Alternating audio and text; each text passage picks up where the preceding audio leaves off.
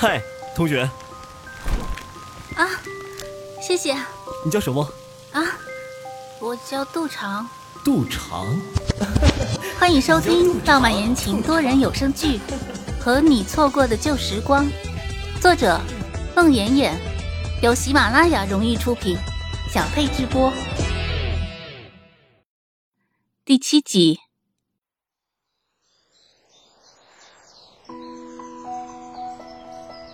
大年三十儿开始放假，杜长回到家总算清静了几天。吃了睡，睡了吃的日子怎么就那么不经挥霍？这一天，杜长睁开眼睛，极其痛苦的发现，一转眼已经是初五了。还没从被窝里爬起来，手机爆响。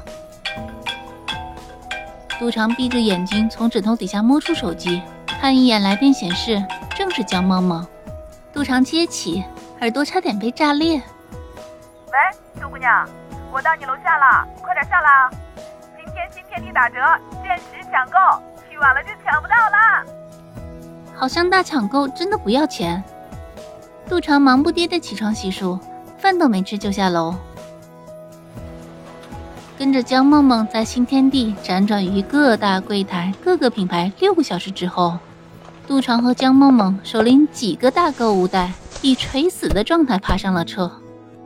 江梦梦累得手指哆嗦，打不着火；脚趾哆嗦，踩不了离合。哎呀，干脆我们先去吃饭吧。江梦梦索性熄火，手一挥：“我请客，补偿你。补偿我什么？补偿你欧阳老板请客那天，我和季英华拿你当道具啊。”江梦梦侧过头。对着杜长笑的千娇百媚，和欧阳老板那单生意成了。杜长对他翻了一个白眼，他早就知道肯定成。吃啥？你选。江梦梦空前的大方。俩小时之后，撑得需要互相搀扶才能走路的俩吃货从一家自助餐里出来，车行至玉雪高中校门外。江萌萌一脚刹车站住，哎，我说杜姑娘，我这车再开下去能吐。于是俩吃货下车，互相搀扶着走进他们的母校玉秀高中，就地重游。就地重游不是主要目的，必须溜达一下，消化消化神儿，因为撑的开不了车。杜长和江梦梦走进教学楼后面那间挂着文科补习班牌子的教室的时候，忘了位于教学楼后面的这间小平房是有门槛的。他啪一下扳在门槛上，手一松，先把手包扔进屋，然后一头栽进了教室里。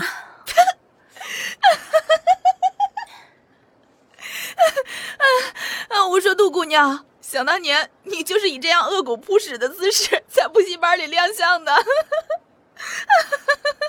杜长气恼万分。想当年，杜长在第一次高考中折戟沉沙，被千军万马挤下独木桥。脾气暴躁的杜妈妈按住杜长的手，噗一声就扎进了一根缝衣针。写，写，你明年一定要考上大学。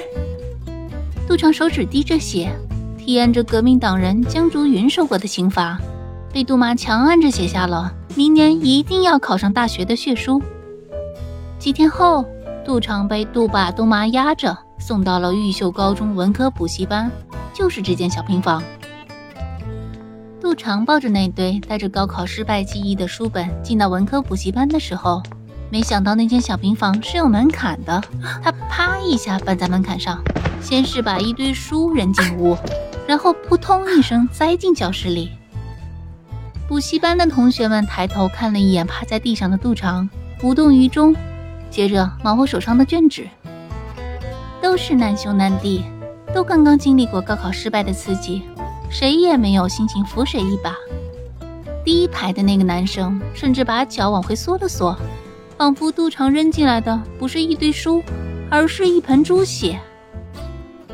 坐在补习班的教室里，感受着手指上钻心的疼痛，十六岁的小肚肠哭了，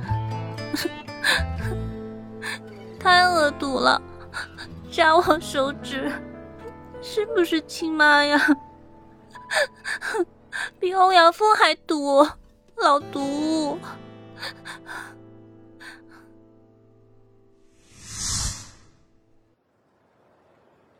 你好，你还不是娘了吧唧在那坐着，都没人愿意跟你一桌。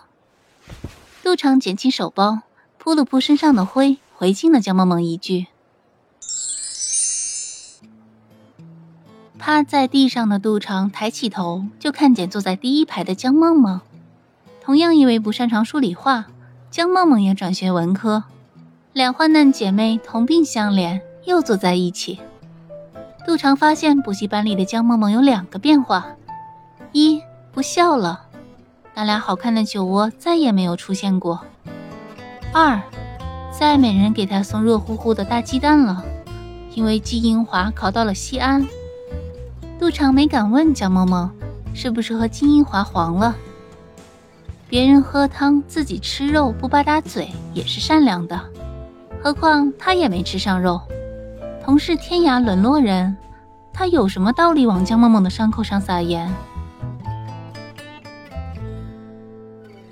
让江梦梦漂亮的脸蛋上重现笑容的是金英华放寒假回到 M 市的那天。杜长还记得整个寒假。杜长和江梦梦在金英华的带领下，在玉秀高中旁边的一个图书馆温习功课。金英华将他们俩厚厚的卷纸挨页提问，不放过一个细小的问题。每当江梦梦背不会题，金英华都会板起脸打江梦梦的手板。杜长看到，即使江梦梦被打手板，脸上还是那么开心的笑。杜长头一次知道什么叫相濡以沫。不离不弃，俩患难姐妹经过一年的刻苦补习，江梦梦如愿考到了西安，和金英华同一个城市的一所大学。杜长考到 M 大的文学院。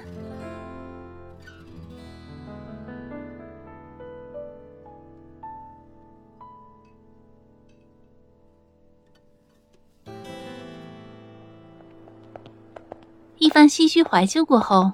俩患难姐妹从医学高中里出来，就看见校门外江萌萌的车旁边，欧阳子豪戴着副墨镜，双手抱肩，靠在他那辆奔驰上。季夫人，杜编辑，好巧啊！欧阳子豪墨镜后的眼睛里看不出什么神情。哟，是欧阳老板。刚刚和欧阳老板签了一大单生意的金英华夫人，声音和表情都含着笑。真是太巧了！季夫人和杜编辑这俩老同学，这是在故地重游？啊，是啊是啊，逛街吃饭，顺便回母校看看。季夫人，我想和杜编辑说几句话，不知季夫人可否将杜编辑让给我几分钟？本集播讲完毕，感谢您的收听。